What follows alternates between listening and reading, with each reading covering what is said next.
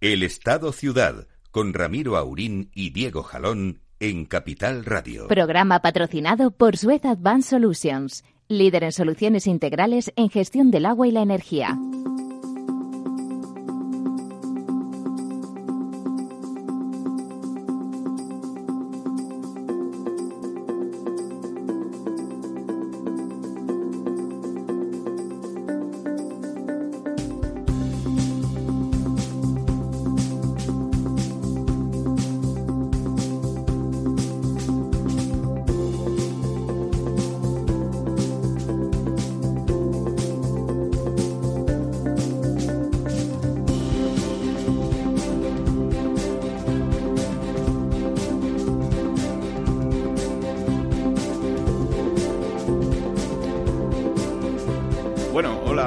Aquí estamos otro miércoles cuando pasan 11, 6 minutos de las 11 del mediodía en este nuevo programa de El Estado Ciudad. Estamos hoy con Lorenzo Dávila. Buenos días, Lorenzo. ¿Qué tal? Buenos días. y no contamos con nuestro director, don Ramiro Aurín, que se encuentra eh, ocupado en otras responsabilidades, profesionales. efectivamente, de viaje hacia Barcelona y ya nos contará la semana que viene eh, pues qué es lo que lo que estuvo haciendo allí.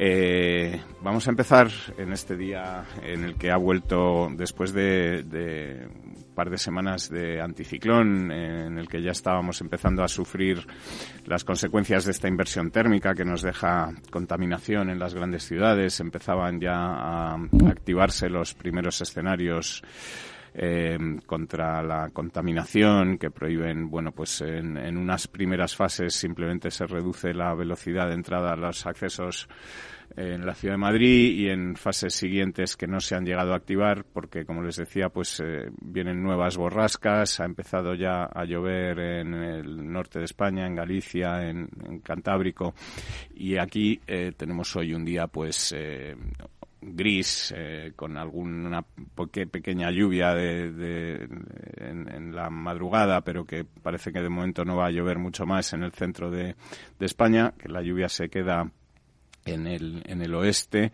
aunque luego a lo largo del fin de semana pues sí que tendremos lluvias ya por todo el país. Y como les decía, pues eh, los embalses, ya comentábamos la semana pasada, están, han mejorado muchísimo en, esta, en este periodo navideño. Eh, hemos pasado de estar en un cuarenta y tantos por ciento a estar en un 56, es decir, casi 10 puntos más. Eh, estamos por encima de la misma semana del año pasado, de 2019 que estaba en el 55,26, aunque estamos eh, cuatro puntos o tres puntos, sí, cuatro puntos por debajo de la media de los últimos diez años, que en esta semana era o es del 60,76%.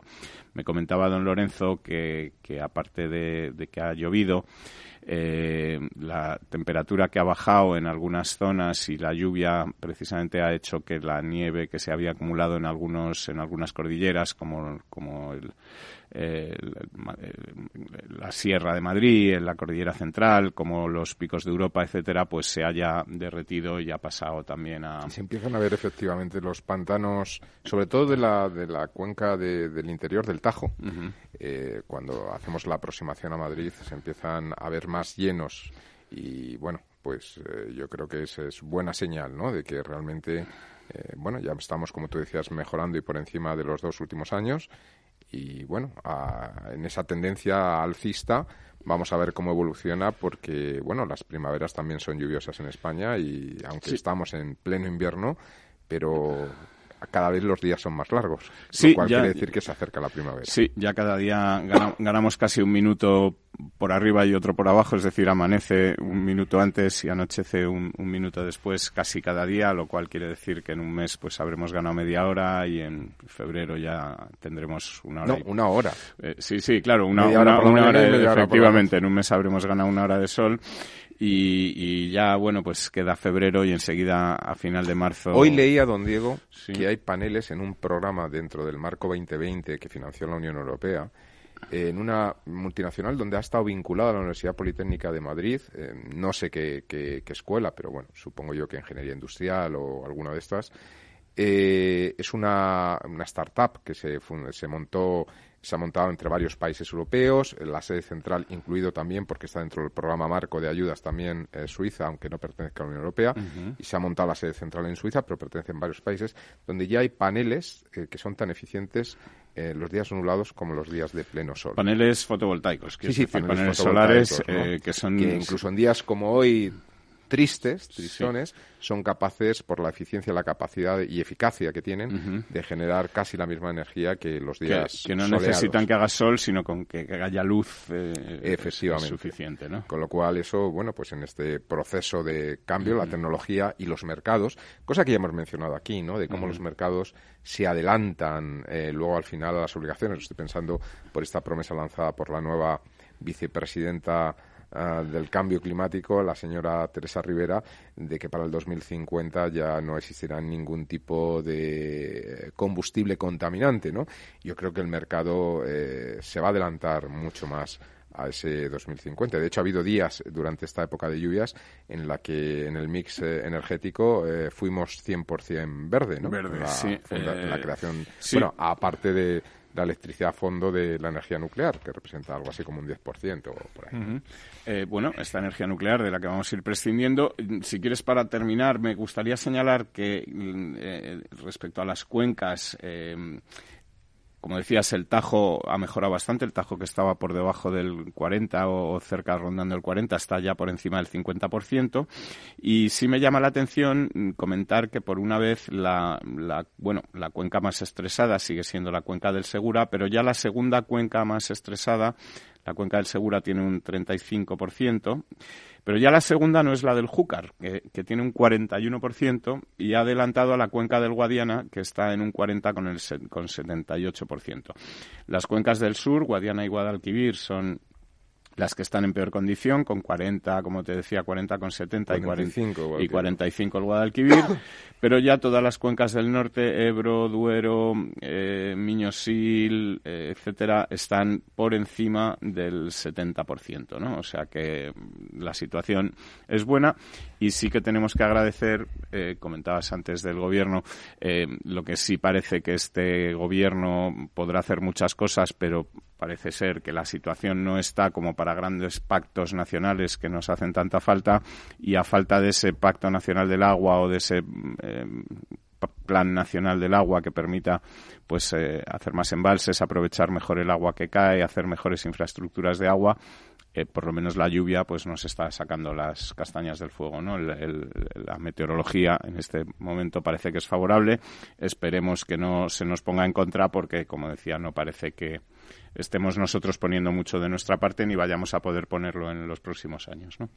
Sí, así es. Eh, lo que pasa es que depender de, de, Santa Rita es, es un tanto triste cuando la tecnología, la técnica y, bueno, eh, las empresas punteras en este en estas en estos sectores son capaces de hacer que Santa Rita eh, trabaje menos, ¿no? Y pasa la jornada de tres días o de dos días a la semana en lugar de estar ayudándonos permanentemente. Sí, eh, no, la verdad es que, bueno, como te decía, parece muy complicado, pero yo sí que a mí hay algo de esta situación que, sí me gustaría dejarle al gobierno su tiempo para ver si hacen las cosas bien, mal o regular y poder hablar sobre hechos y no sobre, sobre ideas o sobre hipótesis, pero lo que sí que parece es que la situación no es propicia para, para esos grandes pactos nacionales que España necesita en tantas cosas, ¿no? como puede ser, te decía, el agua, pero puede ser también la energía, puede ser esa transición ecológica que yo creo que debería llevarse a cabo con un gran pacto.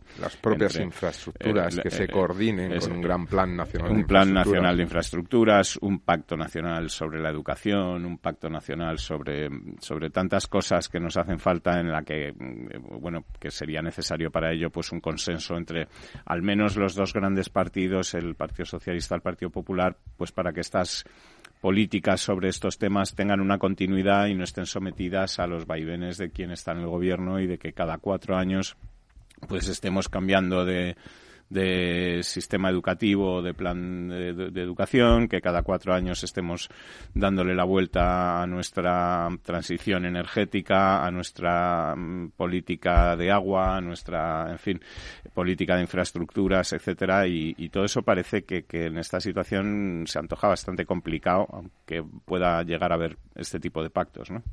Así es. La verdad es que, eh, bueno, vienen tiempos de cortoplacistas y, y, no hay una visión estratégica, esperemos, porque en el caso, por ejemplo, del tema de la transición ecológica, que es el que nos compete más, pues la señora Teresa Rivera es una mujer con un eh, background y un pasado profesional impecable, una mujer que ha estado en organismos internacionales, que ha tenido una trayectoria que es muy respetada. Le ocurre un poco también eh, como a la ministra de Economía, Nadia Calviño, que son personas que por su trayectoria personal anterior a formar parte del gobierno, pues son muy respetados internacionalmente, pues puedan poner eh, desde ese peso nuevo que parece que se le ha dado al poner el rango de vicepresidencia tanto al área de coordinación económica con Nadia Calviño como el área de de bueno de, del cambio climático transición ecológica ¿no? de, Teresa Rivera. Yo echo en menos fíjate porque yo creo además que se está empezando como a minusvalorar y es un tremendo error no eh, echo de menos también haber subido de rango o darle más importancia a todo el tema de las infraestructuras. Porque un país necesita hardware para poder, eh, para que el software pueda funcionar, ¿no?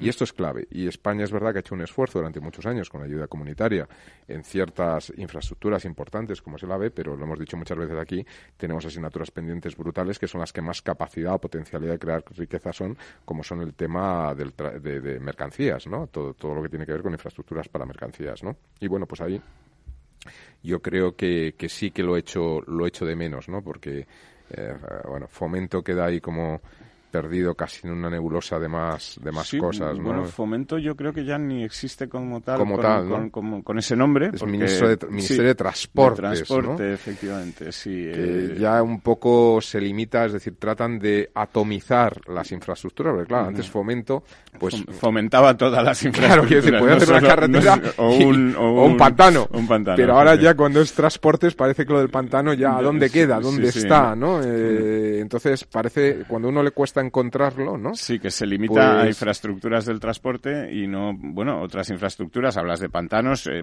pensemos también en infraestructuras de, de, limpieza del agua, de, recuperación del agua, de sistemas de... Todo el tema de riegos, de riegos, riego agrícola, que es una creación de riqueza muy grande, más cuando España en los últimos 20 eh, años ha empezado a generar valor añadido al campo. Históricamente éramos vendedores de graneles. En estos momentos eh, ya hasta los las uvas que iban a hacer los mejores vinos franceses ya empiezan a hacer mejores vinos eh, en Castilla-La Mancha, ¿no? Que era de donde iba el vino, las uvas a, Francia. Ahora ya se hacen grandes caldos que se exportan internacionalmente y que empiezan a tener valor añadido. Entonces yo creo que esto es una asignatura muy importante, eh, bueno, entre las cosas porque porque aporta riqueza, es, extiende la riqueza territorialmente y además porque España tiene un valor añadido tremendo que es nuestro nuestra temperatura, nuestro clima en un sector en el que podemos y de hecho creamos y somos capaces de crear un valor añadido tremendo, ¿no? Faltan estas grandes políticas y estas grandes infraestructuras. Es que es importante nombrar las cosas. Cuando dejas de nombrar las obras públicas o, fomento, etcétera, desaparecen.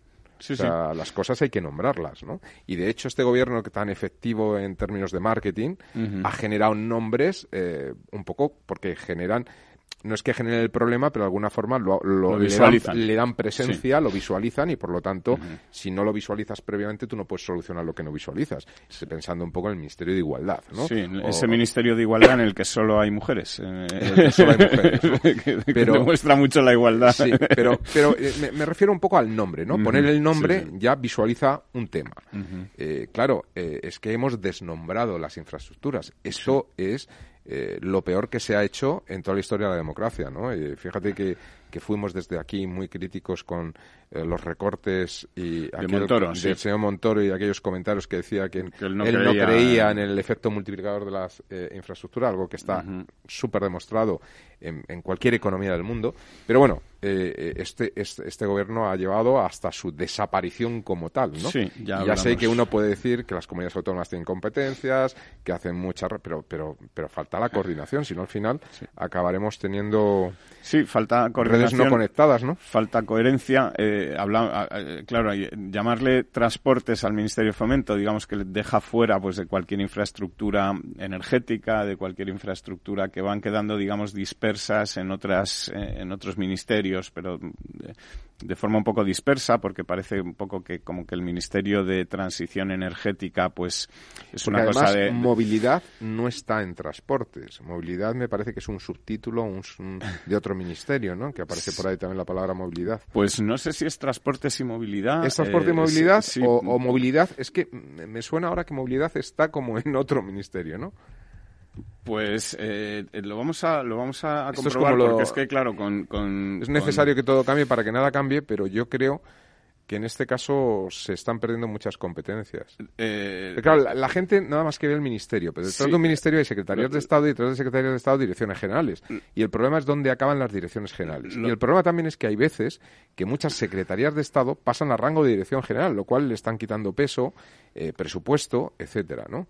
Sí, eh, sí, vamos a ver, el Ministerio de, Fomento movilidad pasa a llamarse, eh, sí, Ministerio de Transporte, Movilidad y Agenda Urbana. Es, es eh, perdonen los lectores, pero es que como hay 22 y son nuevos y cuatro vicesecretarios, vicepresidencias, pues estamos todavía aprendiéndonos los nombres. también esto lleva un gasto, ¿eh? porque luego todos los ministerios hay que cambiar la papelería, las tarjetas. En economía tiene un nombre, se llaman los, los costes de menú. Sí, sí, pero que es, un gasto importante, ¿eh? porque paper de los años 50 de cuando los restaurantes hay, hay, hay, una digamos una resistencia al cambio precisamente porque cambiar supone reimprimir menús etcétera y eso ya es un coste no sí sí no y, reformar páginas web eh, reformar eh, todo tipo de, bueno pues papelería etcétera eh, nombres en las puertas nombres en, las puertas de los despachos etcétera. Y eso lleva lleva también pues a cargar un, un coste económico bueno que al final es, eh, es pequeño, son peanuts, como dicen. chocolate el Sí, son peanuts, como dicen los, los anglosajones, pero bueno, que también, también está ahí. Y lleva también este problema de que tengamos que aprendernos, eh, bueno, pues todas las nuevas competencias, qué secretarías eh, pasan a estar en dónde, etcétera, ¿no? hablábamos del Ministerio de Transición Energética de... la vicepresidencia, la vicepresidencia, y, y, y, de... Pero al final la la, la, la, agenda eh, ecológica, ¿dónde, ¿dónde queda la 2030? Pues... Eh, estaba en presidencia. Estaba en presidencia, ¿Ha pasado pero... transición? ¿Dónde ha quedado? Eh, es que todo es muy confuso. Eh, y, y, parte de esto también, lo que te quería comentar es la confusión que han ido generando, porque la ministra Rivera, como dices tú, pues es una persona seguramente capacitada y preparada con currículum y con, con una trayectoria, pero lo que ha hecho durante la anterior mini legislatura o la anterior breve legislatura eh, ha sido, digamos, ir diciendo una cosa y la contraria prácticamente casi todo el rato respecto al tema de los vehículos diésel, respecto a, a, muchas cosas ¿no? que han generado una inmensa confusión, que han generado, por ejemplo, que los, el sector del automóvil haya tenido uno de los peores años de su historia en cuanto, en cuanto a ventas. No olvidemos que es una de las industrias más importantes de, de España en cuanto a generación de trabajo y exportación, etcétera. Y, y, lo que sí estaría bien es que, que bueno, que, que a partir de ahora hubiera una coherencia ¿no? en, lo que se hace, sepamos eh, hacia dónde vamos, qué es lo que queremos y seguramente para esto pues también eh, sería importante este consenso, es decir, que no fuera una transición ecológica hacia donde quiere el PSOE y Podemos, sino hacia donde quiere, digamos, todo, todo el, arco parlamentario y que pudiera haber un acuerdo pues más amplio con, con otros partidos sobre hacia dónde debe ir España, etcétera, y en el que hubiera un gran peso eh, de criterios técnicos y de criterios de, gente que no esté, digamos, influenciada por un sesgo político, sino mirando realmente qué es lo que lo que se puede hacer para eh, intentar paliar este cambio climático en sus dos vertientes, en medidas para evitar las emisiones o reducir las emisiones, etcétera, y en medidas para paliar los efectos que van a llegar por mucho que intentemos eh, reducir estas emisiones, ¿no? Que podamos ser resilientes y que haya infraestructuras para soportar lo que lo que traiga el cambio climático, ¿no? Y sobre todo, eh, que es un poco el fallo en general. Eh, fíjate que, bueno, desde Europa parece que empiezan a tener un poco o, la nueva presidenta de la Comisión Europea empieza a tener un poco la idea de querer fijar ciertas directrices más estratégicas, ¿no? Pero en el tema que te has comentado, los 10 los coches, es que realmente eh, eh, uno de los grandes problemas, porque si no el mercado ya, ya habría avanzado mucho más, ¿no? Es que todavía no está claro cuál va a ser el modelo de vehículo que va a existir dentro de 10 años. Claro porque se habla del coche eléctrico actual, pero hay otras tecnologías que se están probando, eh, la pila de hidrógeno o incluso carburantes especiales sintéticos que, que, no son derivados del, petróleo, y que tienen una suma ecológica cero. Es decir, que hay muchísimas alternativas ahora que se están experimentando, que ya ocurrió cuando el, es que si nos fijamos... el, motor de combustión, que finalmente ganó el motor de combustión, cuando no era el que en ese momento más se apostaba por él. Y sin embargo ahora vivimos en esa fase donde, bueno, parece que es el coche eléctrico, pero cómo, etcétera. Necesitaremos esa red porque si mañana pasan a ser los, los coches de pila de hidrógeno, no necesitaremos los enchufes por las calles. Claro. El gasto es inmenso, sí, sí, no, es, son gastos, es, decir, es algo que hay que pensar muy bien porque no podemos seguir dando bandazos en esto, ¿no? Y yo me estoy acordando hace 7, 8, 10 años la moda o lo que se tal era el biodiesel, ¿no? Era de lo que se hablaba y ahora el biodiesel ha quedado olvidado, ¿no? Y, como dices tú, si nos ocurre lo mismo con esto de los coches eléctricos, por las razones que sean, porque las pilas de litio son muy contaminantes, porque hay una serie de derivados eh, que a lo mejor no estamos teniendo en cuenta en lo del tema del coche eléctrico, y eh, sale otra tecnología y en el camino nos hemos dejado eh, 100.000 millones de, de euros en poner redes para que los coches eléctricos puedan cargarse, etcétera, pues será un dinero perdido y una oportunidad perdida, ¿no? Es, por ejemplo, estoy pensando, y por seguir con el tema de la energía, eh, con el tema de, bueno de la energía verde eh, cuando las personas quieren instalar en sus casas los que puedan bueno o comunidades de vecinos como son viviendas colectivas el tema de paneles solares para consumo energético limpio etcétera.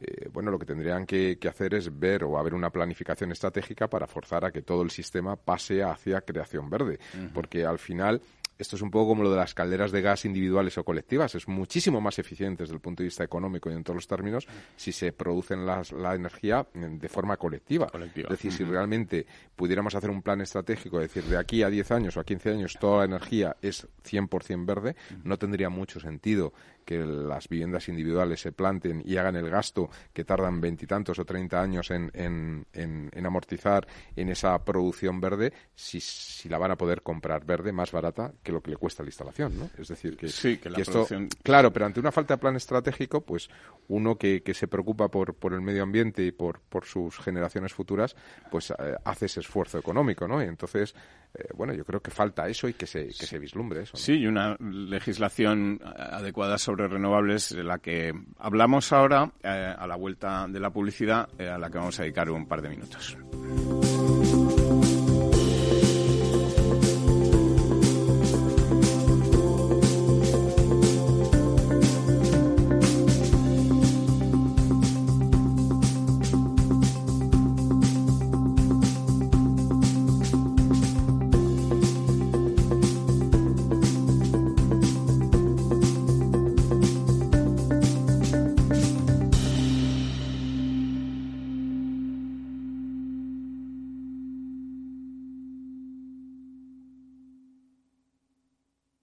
Cuando comenzábamos, en el año 95, no imaginábamos que 20 años después más de 100.000 personas utilizarían nuestras herramientas de inversión. En cada nuevo reto que emprendemos ponemos lo mejor de nosotros mismos. En VisualChart queremos avanzar y por eso hemos lanzado nuestra propia agencia de valores, Esfera Capital. Esfera Capital, un broker de inversores para inversores. Si quiere conocer nuestro trabajo, visítenos en esferacapital.es. Capital Radio Si te gusta la cocina gallega de siempre, en el Mesón Gallego 1 y el Mesón Gallego 2 encontrarás los mejores pescados y mariscos de las costas junto a recetas de la Galicia interior, además de las carnes de Sanabria y los mejores embutidos de Zamora y nuestra terraza. Te esperamos en la calle Muller 35, teléfono 91 579 3623 y en la Plaza de la Remonta 13, teléfono 91 579 0769. Una recomendación del programa gastronómico Mesa y Descanso. Gráficas Naciones. Más de 50 años de experiencia en el sector de las artes gráficas. Apostamos por la última tecnología tanto en impresión offset como en digital y gran formato. Realizamos todo tipo de impresión. Tarjetas de visita, folletos, libros, vinilos, decoración y montaje de stands. Más información en el 91 629 2145 o en gráficasnaciones.es.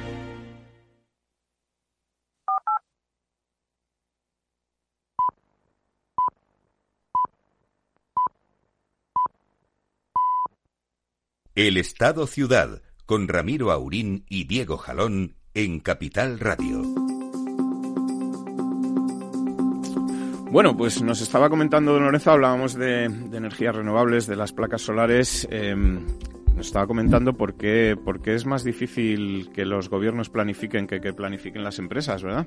Sí, al final eh, uno está viendo, y lo, y, bueno, tú lo comentabas, lo hemos visto en, en- En en la COP25, ¿no? Que al final los que realmente piensan en términos estratégicos, por términos estratégicos ya me conformo con que sea más allá de 10 años. Sí, sí, sí. Ni que decir que sea 40 o 50 Sí, años. una ¿no? estrategia 2030. pero que piensan más a, a plazos más largos las grandes empresas, las multinacionales, empresas cotizadas sobre todo, ¿no? Que los gobiernos. Básicamente porque su cotización depende de eso. Es decir, cuando tú eres capaz de establecer un plan estratégico a largo plazo y, y eres capaz de transmitirlo al mercado, tu cotización sube. Y el mercado lo compra, y las con eso puedes ampliar y con eso puedes hacer ampliaciones de capital en mejores situaciones para los accionistas y puedes crecer, etcétera, ¿no? Es decir, que tienen incentivos reales económicos para poder hacer esto, mientras que los políticos, eh, desde su puesto, pues realmente tienen una visión cortoplacista porque lo único que les importa son las elecciones del año que viene o, o- poco más, ¿no? de- Entonces, de, de dentro de cuatro años, como mucho, cuatro claro, años, ¿no? entonces realmente no, no, no, afren- no, no se, no se enfrentan a proyectos estratégicos. Y esto es lamentable, que sean las multinacionales o las empresas las que están viendo a 20, 30. Es decir, cuando yo escucho, ya no estoy refiriendo a España, ¿eh? pero cuando escuchas a empresarios, personajes como Elon Musk o como eh, Bezos de, de, de- de Amazon, De Amazon, sí. etcétera, que están invirtiendo y estableciendo proyectos de inteligencia artificial, no sé qué, que es a, a, a- a 100 años vista, ¿no? Que ni ellos estarán vivos. Sí, sí. Pero, pero eso se lo valora el mercado y eso hace bueno, que su compañía crezca en bolsa, etcétera. Es decir, para, para su propio, digamos, egoísmo económico, les interesa pensar a largo plazo y hacer proyectos y soñar y contar con grandes creadores de futuro.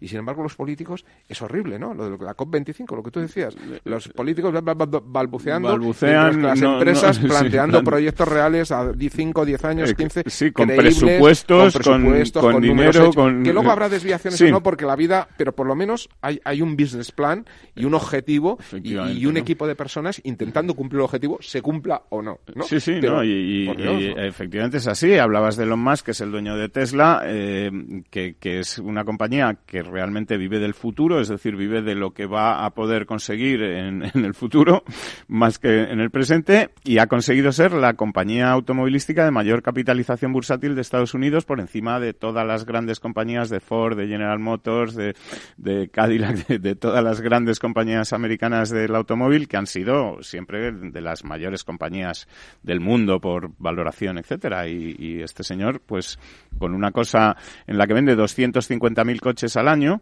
eh, pero que, que es, que es ¿Qué una es? ridiculez, vamos. ni una planta de- de- de Seat en- Martorell, ¿no? Pero, pero con esa idea de que en el futuro va a poder ser y va a hacer y hará y tal y no sé qué, pues eh, su compañía Y resulta está que pensando ya en cómo habitar Marte, ¿no? sí, en el año sí. 2100. Sí, sí. Como por poner un- Sí, pero eso invita a una investigación. Sí, efectivamente, eh, él es el promotor de proyectos como y es un, este. y es como- y- y es un, es un ¿cómo lo llamaría? Es, un, es una llamada, es un, iba a decir un business call, pero no, no, no, es, no es de negocio, sería más de, es como una especie de concurso de ideas, es decir, cuando una persona creativa, un científico, un ingeniero está desarrollando ideas, sabe que ese señor está ahí, se acerca a esa empresa y ofrece, oye, mira, tengo esto, ¿no? es decir, que en realidad es una llamada a ideas nuevas. Sí, es como esto de la, conquista del oeste o el, llegar el hombre a la luna que planteó Kennedy en su día, ¿no? que era como un, un, desafío, un challenge, ¿no? Para todos los em, estadounidenses o para todos los... Eh, efectivamente, lo más que es el promotor de, proyectos como, el, como, el, como el Hyperloop, este del... La propia Apple también invierte en nuevas tecnologías, en inteligencia artificial. Es decir, ¿qué, están diciendo los gobiernos actuales de cualquier país del mundo? Ya no es por, por, por, eh, criticar al gobierno español o europeos. Eh, ¿Qué están haciendo con la inteligencia artificial? Porque yo donde veo que se mueven son las, las las empresas privadas, ¿no? Sí, sí, en los, gobiernos eh, hay poca inteligencia artificial y a veces poca también de la otra, de la de la de, siempre, ¿no? Pero eso como ciudadano me preocupa, ¿no? Porque eh, es tanto el potencial de la inteligencia artificial que uno esperaría de los gobernadores que regularan un poco también esto, ¿no? Es un poco lo que hemos dicho muchas veces con los servicios públicos. El sector público tiene que ser un regulador, el, el supervisor, el que, el, que, el, que, el que hace que las cosas se cumplan. Porque los que realmente son creativos y son capaces de desarrollar las cosas están en esas empresas, ¿no? Eh, bueno, el problema es que hay sectores donde, donde ni, se le, ni es regulador ni se le espera y ese es el problema, como es el caso este, ¿no? Sí, bueno, pues veíamos y hablábamos antes de, Teresa Rivera de, sus problemas con el diésel, de que sí, de que no, de que sus eh, bandazos y sus cambios de opinión que habían costado pues eh, bastante caro a la empresa automovilística en España. Eh, ha tenido el año pasado uno de los peores años de, su historia. Eh, y ahora ha anunciado, una de las primeras cosas que ha anunciado es, eh, bueno, que, va a, mm, digamos, reducir el mínimo de generación necesario para que las centrales hidroeléctricas, las plantas hidroeléctricas puedan acceder a las ayudas que se les pagan a partir de la factura de la luz. Es decir, que está como favoreciendo a las hidroeléctricas. Pues ha dado cuenta de que en España, y ella lo explica así. Ha habido años eh, de, grandes cambios, unos años muy secos, otros años muy lluviosos. En los años muy secos las plantas hidroeléctricas apenas pueden generar mm, electricidad y se quedan sin estas ayudas que son necesarias para que para que puedan funcionar.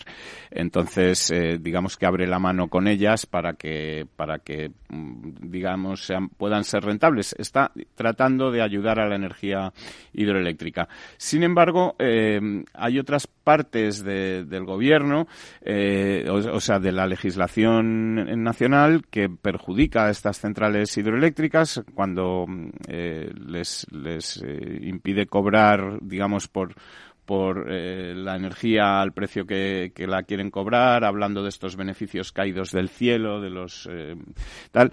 Eh, tampoco hay una política clara de favorecer el que se hagan más centrales, más embalses, más plantas hidroeléctricas, que es una energía limpia, renovable, que podría sustituir bastante bien siempre que haya agua, a las, a las centrales nucleares que el gobierno quiere eliminar. Eh, entonces, eh, andan ahí pues eh, con esta perpetua incongruencia, ¿no? En, en cuanto Pero bueno, a son, son fíjate, yo creo que hay un cierto prejuicio político inconsciente, ¿no? Es decir, las, la energía hidroeléctrica o las presas son la gran batería verde uno de los grandes problemas que tienen las energías renovables como la eólica o la fotovoltaica es, es la, acumulación, ¿no? Digamos la que la batería que permita acumular y, suministrar la energía cuando sea necesaria. La energía eólica que se produce si no se consume en ese momento se pierde. Sin embargo, la energía hidráulica, dentro de unos límites, obviamente, porque si no al final se desborda la presa, se puede almacenar. Y esto es una gran virtud porque eh, las energías renovables son energías con coste marginales tendentes a cero, es decir, prácticamente cero. Lo que tienen son costes hundidos, que son los costes de inversión, la recuperación de esos costes de inversión. Esto, claro, esto cambia radicalmente, porque en una economía de mercado el precio es igual al coste marginal. Si el coste marginal es cero, tendríamos electricidad igual a cero. Lo único que hay son los costes fijos, que son costes hundidos de la inversión, que se pueden recuperar pues a través de tasas, o es decir, hay muchos mecanismos o, precios fijos eh, que podrían recuperar una política de inversión activa y que podrían llevar a cabo las empresas eléctricas, que podrían desarrollar estas nuevas presas, etcétera. Es decir, que realmente hay muchas maneras de poder estructurar proyectos de inversión sin coste para, el, contribuyente. Para, bueno, al final esto es como todo, al final alguien tiene que pagarlo, ¿no? o, lo pagas vía impuestos o lo pagas vía eh, utilización del recurso. Y entiendo que es mucho más justo que se pague vía utilización del recurso que vía contribuyente, porque si no, en otro caso lo pagarían los que lo usan, los que no lo usan. Eso no tiene sentido. pero, pero sí que es verdad que se podría fijar en una planificación real a largo plazo se podrían fijar unos precios fijos, razonables, fácil de entender, que la gente pudiera ver, porque realmente no habría eh, un, factor del precio que depende de los mercados internacionales, como ocurre con el gas, el petróleo. Mañana, eh, lo que hemos vivido hace una semana en Irán, llega a más y de repente la electricidad se multiplica, ¿no? Pues porque si se va el, petróleo, el barril de petróleo a, a 200 dólares, la electricidad sube un 70%, ¿no? Entonces, eso se evitaría con, con, un sistema de costes marginales casi cero y donde realmente los precios lo que fijan es un poco la recuperación, casi como un project finance, ¿no? La recuperación de, de, los costes de inversión realizados en esas nuevas presas y demás. Donde yo creo que la energía hidráulica tiene un, un, gran potencial. Estoy pensando en un país que además es productor de petróleo, no de los grandes, que es Colombia, que ellos, eh, cerca del 90% de su energía eléctrica es hidráulica. Es hidráulica. Es verdad que es muy fácil, porque tienen grandes montañas, grandes cuencas y allí... Y grandes ríos. y grandes ríos. y mucha lluvia. Sí, no, pero además ríos muy profundos y en valles muy, muy acusados, porque son montañas jóvenes, y de forma que con poco hormigón, para que nos entendamos, con, con, poca barrerita, se, acumula mucha agua, ¿no? muy grandes. Claro, no es como en España que a veces tienes que hacer unas presas enormes, ¿no? Para poder realmente tener una capacidad de embalse suficiente, ¿no? Allí con poco, dada la, orografía del terreno, se permite realmente concentrar y acumular una cantidad de agua inmensa, ¿no? Bueno, pues eh, yo creo que eso es un ejemplo a seguir, ¿no? Y aquí, ya digo, parece que hay muchos prejuicios porque eh, en un régimen anterior un dictador, pues le dio por hacer presas, ¿no? Que menos mal. Parece que, menos mal que las hizo, pero parece ser que como las hizo él ya está mal. Pues oiga, no, Sí, señor, había muchas cosas malas, pero eso estuvo muy bien. Estuvo muy bien, efectivamente. Y las presas, además, eh, servirían o sirven, ya de hecho, como acumulador de, energía de otras energías. Es decir, la, eólica o la solar que se esté generando y que no se necesite en ese momento puede permitir bombear el agua, a la presa para que luego. Por eso digo que son baterías naturales, que, que, no contaminan, que no, al revés, son, son las mejores baterías que se pueden tener.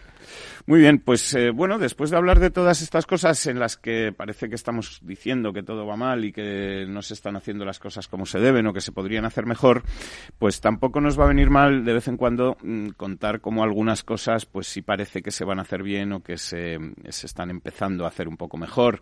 Em, eh, sabes que la Comunidad de Madrid, que superó ya a Cataluña hace poco como la comunidad con más PIB de España. ya lo hizo también en el 2013. Eh, eh, sí, efectivamente. Y, y, lo ha, y, lo ha, repetido en, en 2018 pues em, tiene preparados para los cuatro o cinco años que vienen em, una inversión importante en infraestructuras de más de 2.000 millones de euros en obras eh, que incluyen, entre otras cosas, la ampliación del aeropuerto de Barajas, la expansión del metro, que va a hacer la Comunidad de Madrid más líneas de metro, la creación del busbao de la A2 y estamos también pendientes pues de todas las inversiones en infraestructuras que va a requerir la operación Chamartín que está pendiente la variante de la A1 también era un tema pendiente variante de la A1 eh, bueno eh, se habló también del soterramiento de la A5 en la entrada por, por, campamento y... Bueno, y a nivel eh, estatal, eh, a través de órganos dependientes, me, estoy refiriendo a empresas públicas, en el caso concreto de AENA, también para la Comunidad de Madrid, para el Ayuntamiento, hay prevista una inversión en, en por fin la remodelación de las terminales 1, 2 y 3. Eso es, y la ampliación de la, No, y el parque tecnológico, ampliación de la T4, y el parque tecnológico que de alguna forma abrazaría o rodearía a, todo el aeropuerto desde, desde digamos, la carretera de Barcelona hasta casi eh, la carretera de, Burgos, ¿no? Un poquito antes, por la zona atrás de la Moraleja. Es decir, que realmente ahí habría un parque tecnológico y empresarial eh, muy interesante, muy potente, y eso es algo que, que realmente puede convertir Madrid en un hub muy, muy significativo. Importante eh, que, se, que se piense en infraestructuras, que se piense en infraestructuras por lo menos a cinco años vista, a largo plazo, muy importante el tema de la operación Chamartín, que está, como te decía, pendiente de la aprobación de la Comunidad de Madrid en cuanto a lo que se refiere a plan de urbanismo, pacto ambiental, etcétera, pero que parece o en teoría debería parecer o deberíamos creer que no habrá mayor problema aunque de momento ya ha habido un pequeño retraso respecto a lo que estaba previsto y parece ser que hasta el mes de marzo no se va a pronunciar la Comunidad de Madrid sobre digamos dar la luz verde definitiva a este a este proyecto, pero es un proyecto que, que, es eh, muy importante y que, digamos, puede ser uno de los grandes desarrollos urbanísticos de Europa eh, en este en estos en estos años, ¿no? En este periodo, por lo menos, eh, similar a algunos otros que se han emprendido en en otras grandes capitales. Estaba yo pensando ahora, por ejemplo, en, en todo el proyecto de, desarrollo de la Défense en París, en donde se hizo pues un, también una ampliación de la ciudad, en un espacio eh, muy grande para negocios, eh, eh, casas, viviendas, etcétera, y, que estamos hablando de, de 15.000 viviendas, de, muchísimos metros Pero cuadrados. fíjate que yo, yo le doy más importancia desde el punto de vista urbanístico a la operación Chamartín. bueno, luego ya podríamos entrar a criticar más pormenorizadamente el proyecto en sí, pero digo como concepto. más que a la Defense. Porque la Defense eh, es, es, en París es un, es un cul de sac. Es, es, es, es, verdad que desde el Arco del Triunfo la ves al fondo, las torres y demás y tal, pero allí muere París, digamos. Mientras que la Operación Chamartín es, es, es, es una salida y una entrada a Madrid.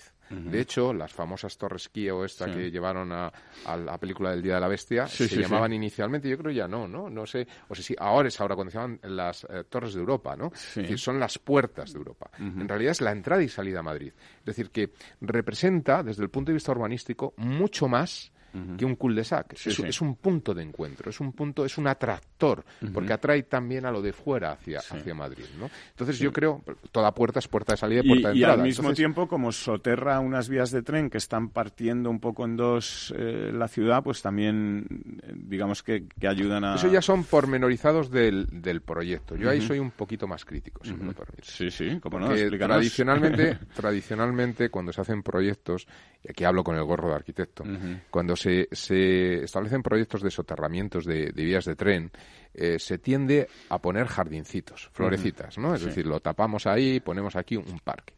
Y un parque, eh, es verdad que cose la ciudad, porque obviamente el tren lo que hace es, como meter una cuchilla y separar las dos ciudades. Eso cose mucho más la ciudad, pero al final, a ambas orillas de la ciudad, del parque, representa el final de la ciudad. O sea, es como un final, luego nace otra ciudad.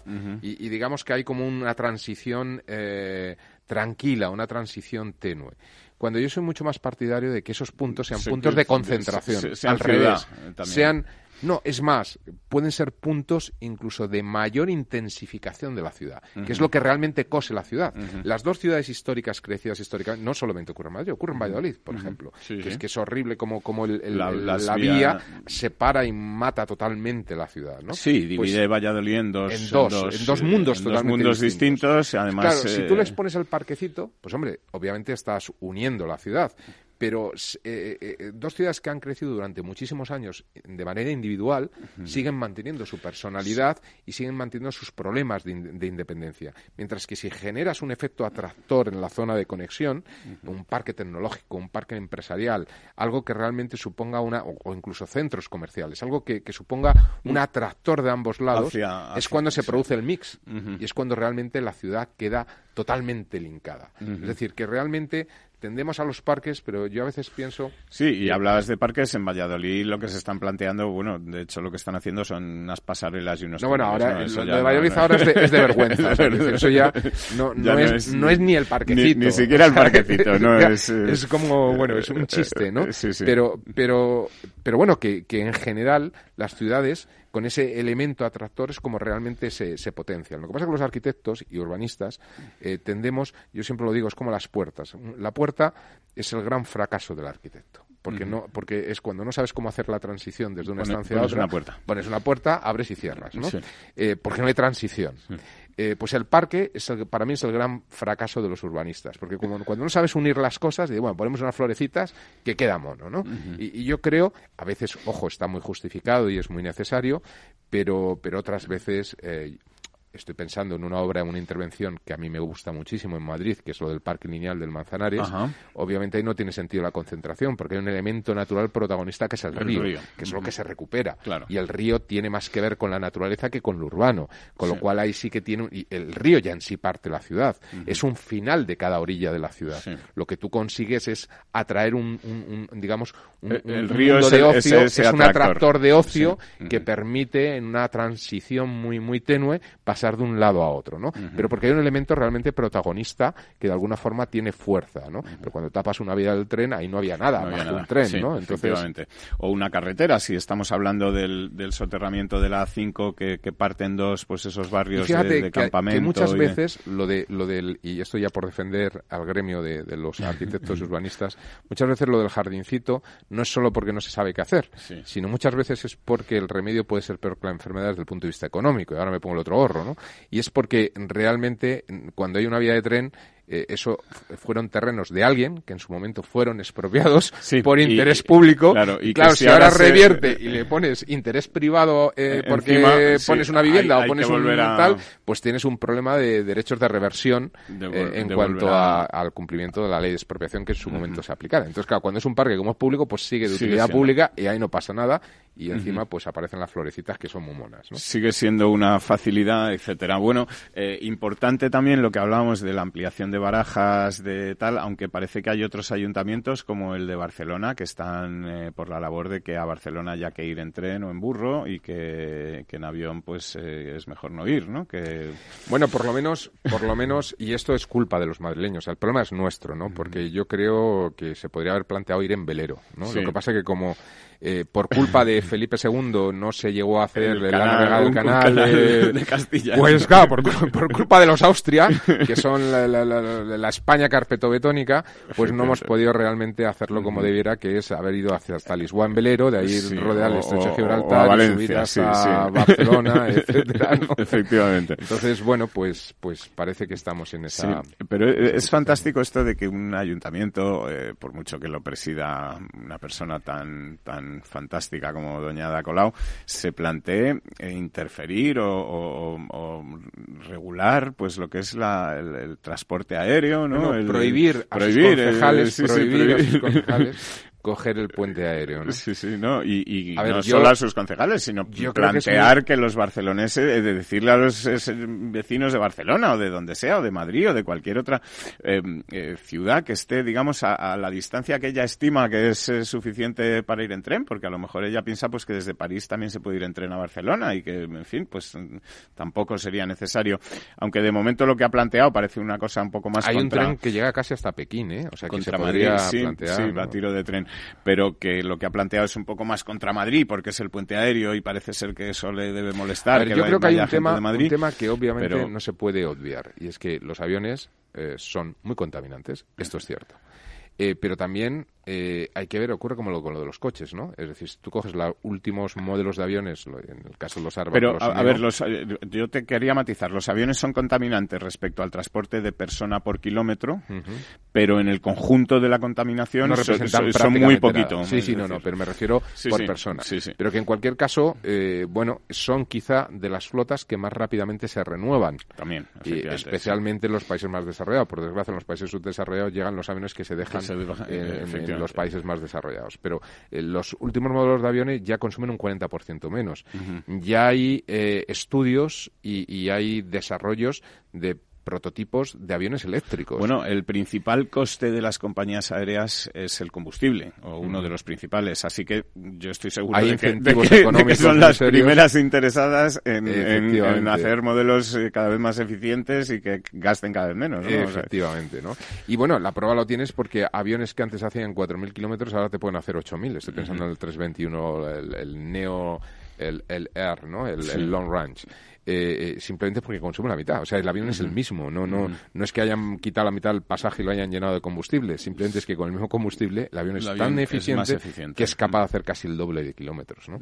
Y bueno, pues esto es una cosa que se está avanzando en el mundo de la aeronáutica tanto o más como el mundo de los automóviles. Lo que pasa es que es verdad que el mundo de los automóviles es más próximo a la gente porque todo el mundo, quieras o no, tiene un automóvil, está muy cercano a los automóviles. Los aviones pues los coge uno de Pascua y Ramos, salvo algunos que los cogemos más. que los cogemos más a menudo. Pues sí, oye, sería interesante que esto de la eficiencia eh, llegara también a los, a los cerebros de los alcaldes, ¿no? Que fueran cada vez más eficientes y que cada vez con dieran mejores, más de sí y mejores ideas en vez de dar eh, cada vez eh, peores, ¿no? Porque, bueno, pues... Bueno, yo creo que, que, tampoco, tampoco hay que echar... En esto los españoles tendemos a meter a todos en el mismo saco y, yo creo que hay que diferenciar. hay grandes, grandes alcaldes en España y además grandes alcaldes de casi cualquier signo político, todo hay que decirlo. Efectivamente, así es. Eh, eh, lo sabido de, En Madrid hemos tenido ejemplos de buenos alcaldes. En Barcelona ha habido ejemplos de, grandes alcaldes. De, ahora mismo los, estoy pensando, yo, envidio a los gallegos, ¿no? Porque han tenido durante muchísimos años en La Coruña y ahora mismo en Vigo. efectivamente. un señor que gana, vamos, que Don Francisco Vázquez, el, alcalde. No, pero ahora el, presidente de la FEN, el señor. Ay, se me acaba de olvidar el nombre. Eh, el alcalde de Vigo, quieres decir. Sí, el alcalde de Vigo. Eh, eh, sí, bueno, es socialista. Sí, fue ministro. que fue ministro, efectivamente. Bueno, el caso es que. Bueno, votado por cerca del 80% de los ciudadanos, ¿no? con lo cual eso implica que realmente está haciendo una labor absolutamente impecable, ¿no? Y como él, pues muchos Abel otros. Caballero. Abel Caballero. Abel Caballero, efectivamente. Y como él, muchos otros, gente querida. Sí, el alcalde de Bilbao, eh, que, cambió la ciudad, etcétera. Eh, bueno, pues estos alcaldes que en vez de estar pensando en sus ideologías y en sus cosas, están pensando en cómo dar mejores servicios a los ciudadanos, cómo mejorar la vida cotidiana de, en, una administración con proyectos de ciudad. Con proyectos de futuro de ciudad, pensando a largo plazo y en una administración que además es, digamos, yo creo la que más nos toca y la que más nos afecta en el día a día porque es la que tenemos más cerca y la que más afecta a nuestra a nuestra vida no eh, importante y por eso el nombre también de nuestro programa del estado ciudad que las ciudades se gestionen eh, cada vez de forma más eficiente, de forma más inteligente y eh, pensando en bueno y se están haciendo muchos logros ¿eh? eh, nosotros por ejemplo desde el observatorio hace dos años ya dimos un premio al Ayuntamiento de Madrid por la gestión del cambio de la flota de la MT estoy hablando del, del, municipio gestionado por Carmena pero que en la gestión de la MT pues hizo un cambio radical a toda la flota. Es decir que realmente no se puede meter a todos en el, mismo, saco, y que el mismo saco incluso el mismo alcalde ha hecho cosas buenas y malas quiero decir al final somos humanos. de doña bueno, pues el próximo programa hablaremos de todo lo bueno que ha hecho doña Ada Colau y luego de otras cosas. hasta el miércoles que viene nos despedimos de todos ustedes. Un saludo. Hasta luego, Lorenzo.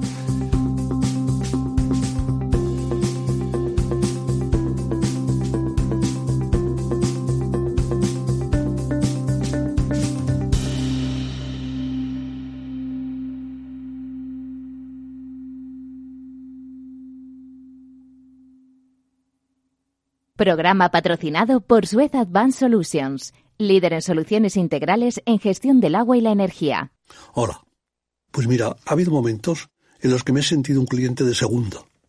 Muchas veces, las entidades de ahorro tradicionales se han guardado bajo la manga los mejores productos financieros para los grandes patrimonios. Y esto, si te digo la verdad, no me parece normal. Por eso, Finambest es revolucionario los mejores fondos de inversión a mi alcance y al de todos, porque te da más rentabilidad por tus ahorros gracias a sus bajas comisiones, porque no tiene letra pequeña, porque no se guardan ases en la manga. Lo normal. Entra en finambest.com y descubre que lo normal es extraordinario. Lo normal es Finambest. Ya no estamos en la era de la información, estamos en la era de la gestión de los datos y de la inteligencia artificial. El tratamiento inteligente de estos datos proporciona un valor enorme a las empresas en sus procesos de negocio. En Piper Lab ayudamos a nuestros clientes a tomar decisiones de negocio basadas en datos. Escúchanos todos los lunes a las 10 y media de la mañana en el espacio de Big Data de Capital, la Bolsa y la Vida. Capital Radio Madrid 105.7 Seguro que no te apetece coger el coche, pero lo que sí te apetece es un buen cocido maragato, cecina y otros muchos productos de Astorga, ¿verdad?